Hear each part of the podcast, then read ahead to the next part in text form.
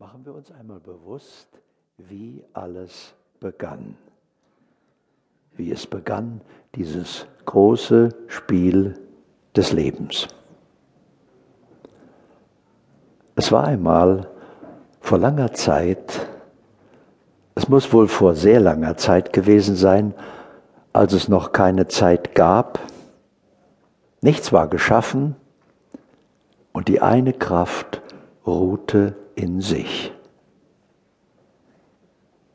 Irgendwann erwachte die eine Kraft und wurde sich ihrer selbst bewusst.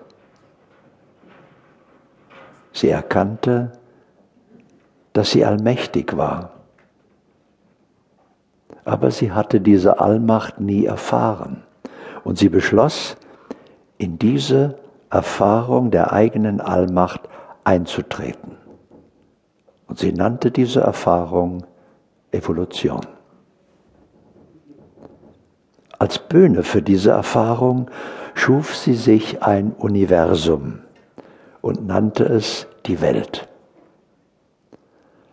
Und als Werkzeug für diese Erfahrung schuf sie sich ein Ebenbild von sich und nannte es Mensch.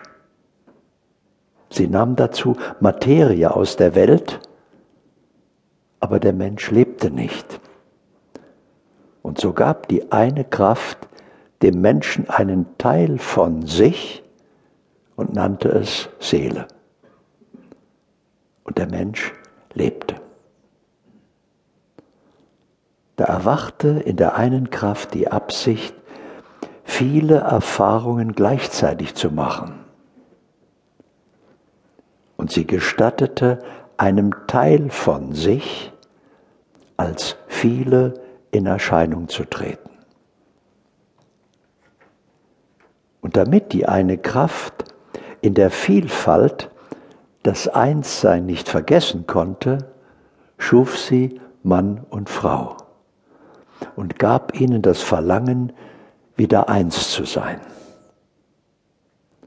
So wurde die eine Kraft die Welt, die Menschen und alles, was ist. Alles ist nur das eine Sein. Um dem Menschen ein Zuhause zu geben, schuf die eine Kraft einen vollkommenen Bereich in der Welt und nannte ihn Paradies. Und die Menschen waren glücklich. Doch die eine Kraft erkannte, dass etwas fehlte denn sie machte nur die Erfahrung zu sein. Also schuf sie die Dualität, gut und schlecht, richtig und falsch, und gab dem Menschen einen freien Willen und die Notwendigkeit, ständig zu wählen. Doch die Menschen wählten so immer nur das Richtige. Und so konnte die eine Kraft nicht alle Teile der Vollkommenheit erfahren. Also ließ sie die Menschen ihren göttlichen Ursprung vergessen und nannte das Involution. Jetzt wählten die Menschen auch das Falsche, machten Fehler und lernten daraus oder auch nicht. Und die eine Kraft nannte das Evolution. In dieser Evolution hatten die Menschen die Möglichkeiten, Schritt für Schritt ihre göttliche Natur wieder in Besitz zu nehmen, indem sie sich dafür entschieden. Aber die eine Kraft gab ihnen auch die Verantwortung für die Folgen ihrer Entscheidung, damit sie an den Folgen erkennen konnten, ob sie gut gewählt hatten